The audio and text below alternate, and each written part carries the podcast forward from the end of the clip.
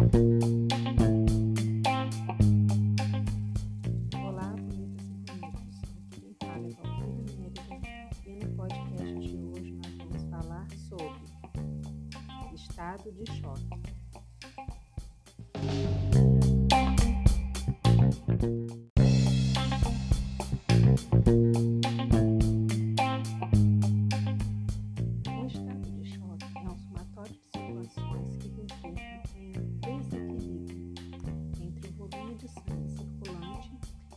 Capacidade do sistema cardiovascular.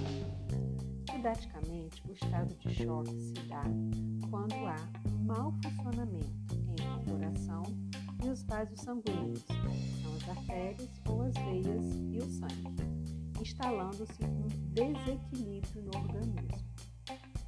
O estado de choque, então, é uma situação grave de emergência e o correto atendimento exige uma ação rápida e imediata. E vários fatores podem predispor a vítima ao estado de choque.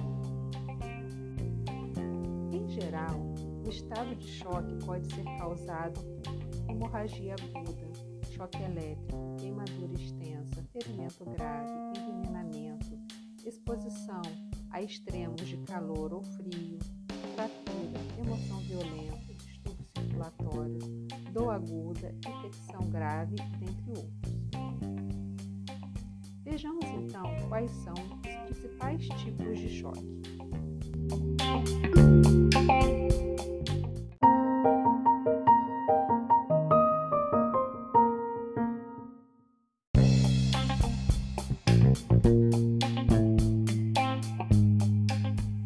Choque hipovolêmico. Choque hipovolêmico é o choque que ocorre devido à redução do volume intravascular, que é a diminuição do volume sanguíneo. As principais causas do choque hipovolêmico são perdas sanguíneas através de hemorragias internas e externas, perdas de plasma através de queimaduras e peritonites, perdas de fluidos e eletrólitos através de vômitos e diarreias intensas. Choque anafilático. Choque anafilático é decorrente de uma reação severa, uma reação alérgica muito grave do nosso sistema imunológico. É uma reação de hipersensibilidade sistêmica que ocorre quando um indivíduo é exposto a uma substância a qual é extremamente alérgico, ocorrendo o choque anafilático. Choque cardiogênico. O choque cardiogênico ocorre na incapacidade do coração de bombear um volume de sangue suficiente para atender às necessidades metabólicas dos tecidos, ou seja, quando o coração se torna incapaz de bombear o sangue para o resto do corpo. As principais causas do choque cardiogênico infarto agudo do miocárdio, arritmias e cardiopatias, dentre outros. Choque séptico. O choque séptico ocorre devido a uma infecção sistêmica. Ocorre então uma incapacidade do organismo a reagir a uma infecção provocada por bactérias ou vírus que penetram na corrente sanguínea, liberando uma grande, uma grande quantidade de toxinas, gerando então o choque séptico, uma infecção sistêmica generalizada. choque neurogênico. O choque neurogênico é mais comumente causado por traumatismos que afetam a coluna cervical. É um choque que decorre da redução do tônus vasomotor normal por um distúrbio da função nervosa. Ocorre perda de sinais nervosos. Este choque pode ser causado, por exemplo, por uma transecção da medula espinhal ou pelo uso de medicamentos, como depressores do sistema nervoso central.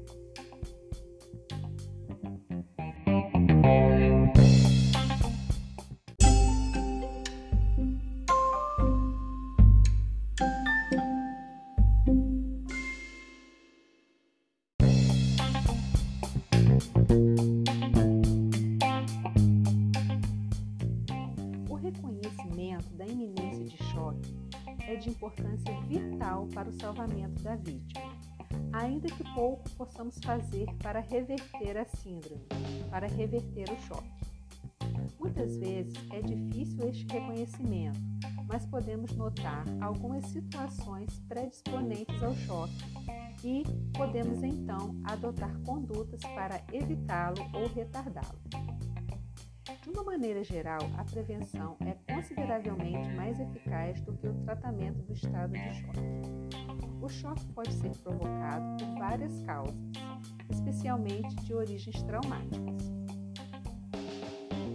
Devemos então ficar atentos à possibilidade de choque, pois a grande maioria dos acidentes e infecções e afecções necessitam de primeiros socorros, que podem gerar o choque. Caso os primeiros socorros não aconteçam, imediatamente pode ser instalado um estado de choque. Vamos então a uma maneira sucinta dos sintomas dos estados de choque, dos sintomas gerais que predispõem os estados de choque. Pele fria, aumento da sudorese, que é a transpiração abundante na testa e nas palmas das mãos, face pálida com expressão de sofrimento, cianose, que é o arroxeamento das extremidades, como orelhas, lábios e pontas dos dedos. Sensação de frio, chegando vez, às vezes a tremores intensos. A pessoa também pode sentir náuseas e podem ocorrer vômitos. A respiração fica curta, rápida e irregular. Pode ocorrer também perturbação visual com dilatação da pupila e visão turva, perda do brilho dos olhos, o pulso pode ficar fraco devido ao pouco volume sanguíneo circulante e também pode ficar rápido com o aumento da frequência cardíaca se elevando muito. E a pessoa pode ficar parcialmente ou totalmente inconsciente.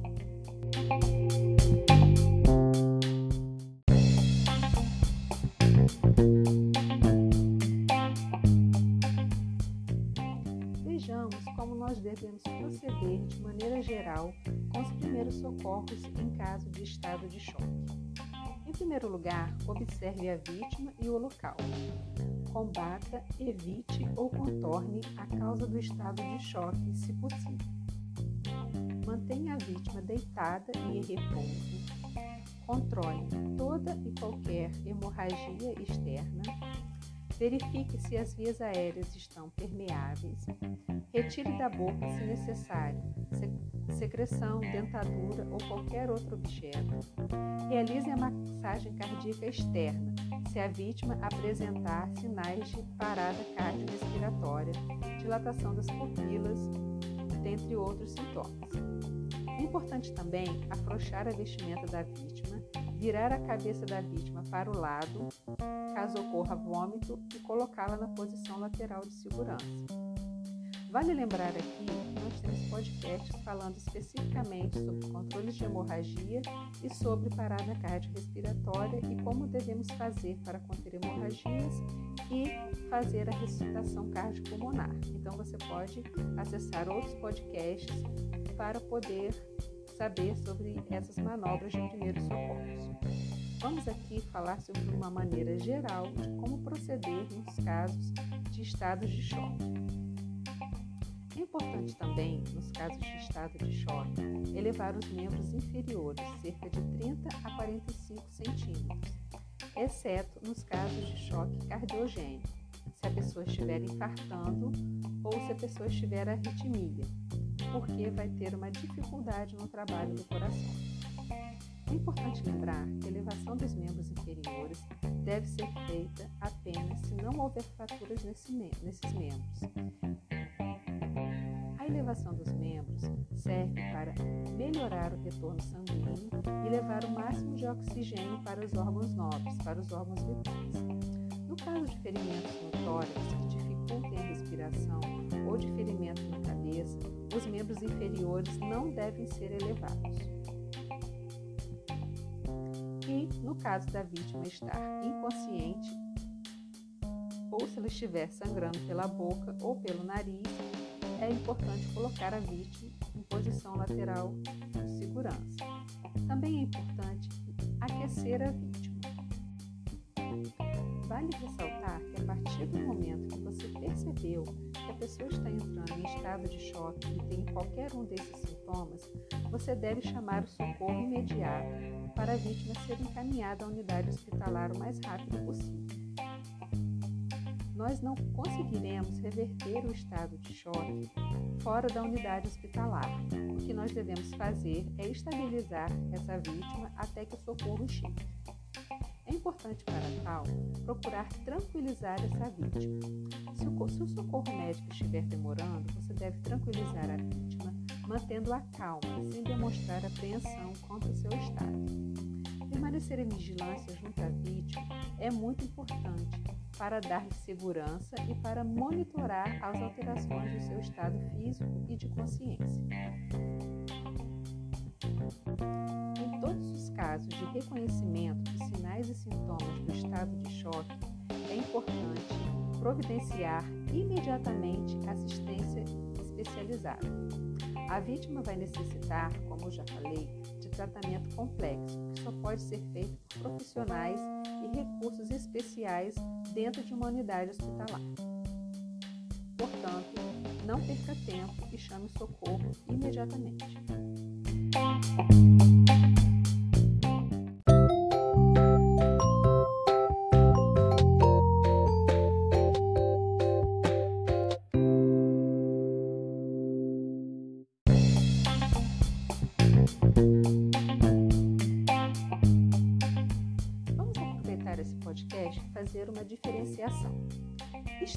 Choque é uma coisa e choque elétrico é outra coisa.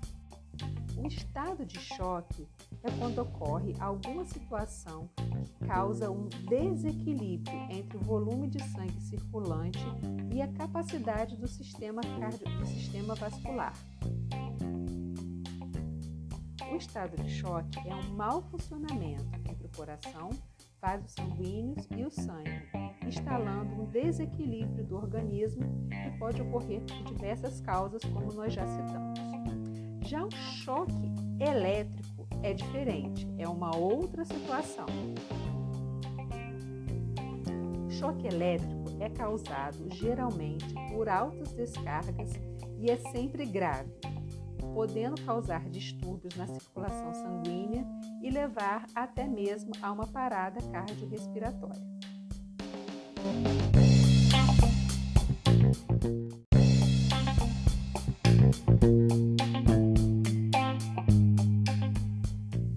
Em relação ao choque elétrico, dependendo das condições da vítima e das características da corrente elétrica, o acidentado pode apresentar sensação de formigamento, contrações musculares fracas que poderão tornar-se fortes e dolorosas, inconsciência, dificuldade respiratória ou parada respiratória, alteração do ritmo cardíaco ou parada cardíaca, queimaduras, traumatismos como fraturas e ruptura de órgãos internos. No acidente elétrico, a vítima pode ficar presa ou ser violentamente projetada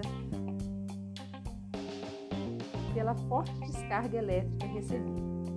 É importante distinguir o acidente por corrente de alta voltagem daqueles de uma corrente de baixa voltagem.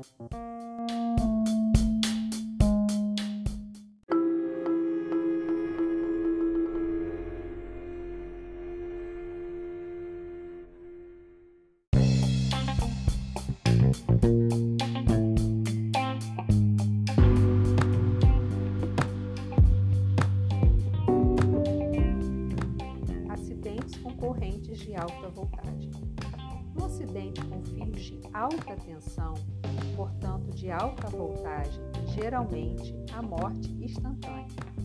A vítima sempre está distante do ponto de contato e ocorrem sempre grandes queimaduras.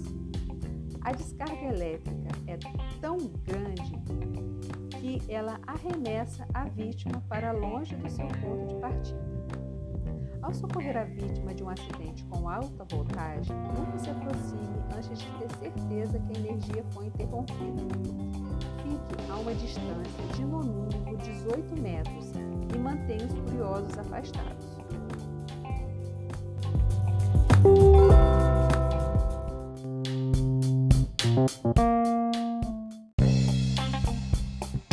Os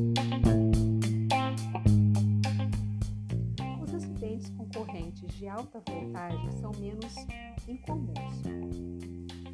Porém, os acidentes que ocorrem com corrente de baixa voltagem, eles são mais comuns de acontecer. Por quê? Porque é aquela corrente doméstica, utilizada em escritórios, escolas, academias, quadros esportivas, residências, oficinas, lojas e também podem provocar lesões graves e também pode levar à morte. É importante estar ciente também dos perigos se tiver uma fonte de água no local, porque a água é um grande condutor de eletricidade. Então, vejamos o que nós devemos fazer no caso de acidentes por choque elétrico com corrente de baixa voltagem. Em primeiro lugar, é extremamente importante que você desligue o interruptor ou a chave elétrica, para assim interromper o fornecimento de energia. Afaste imediatamente a vítima do contato com a corrente elétrica, removendo o fio condutor elétrico com um material bem seco. É comum usar cabo de vassoura, jornal dobrado, pano grosso dobrado, tapete de borracha ou qualquer outro material. O importante que esse material seja um material isolante, um material que isole a corrente elétrica. Você pode pegar qualquer um desses materiais que funcionam como isolantes elétricos como uma vassoura, um jornal dobrado, um pano grosso, um tapete de borracha e através desse, dessa, desse material isolante você pode puxar a vítima pelo pé ou pela mão, mas é importante que você não toque diretamente na pele da vítima. Você deve usar alguma substância isolante disponível, algum material isolante, para que você também não seja eletrocutado. Se você perceber que essa vítima de choque elétrico sofreu uma parada cardiorrespiratória, você deve realizar ressuscitação cardiopulmonar. Se você observar que a vítima sofreu queimaduras, você deve cobrir essas queimaduras com uma gaze ou um pano limpo umedecido. Vamos lembrar que já existe um podcast sobre queimaduras e vocês podem verificar quais são as melhores técnicas de primeiros socorros relacionados a queimaduras. Se você encontrar essa vítima de choque elétrico inconsciente, é importante que você deite ela de costas com as pernas elevadas para garantir o fluxo sanguíneo para os órgãos novos. Mas se essa vítima estiver inconsciente, você deve colocá-la na posição lateral de segurança. Se você perceber que a vítima está com, as, com a pele fria, com a pele gelada, você deve cobrir essa pessoa, aquecê-la e mantê-la calma até que o socorro chegue. É importante que você encaminhe essa vítima do choque elétrico para a unidade hospitalar mais rápida. Então, a partir do momento que você identificou uma vítima com choque elétrico, você deve chamar o serviço de emergência e encaminhar essa vítima para que ela receba os cuidados no serviço médico hospitalar o mais rápido possível.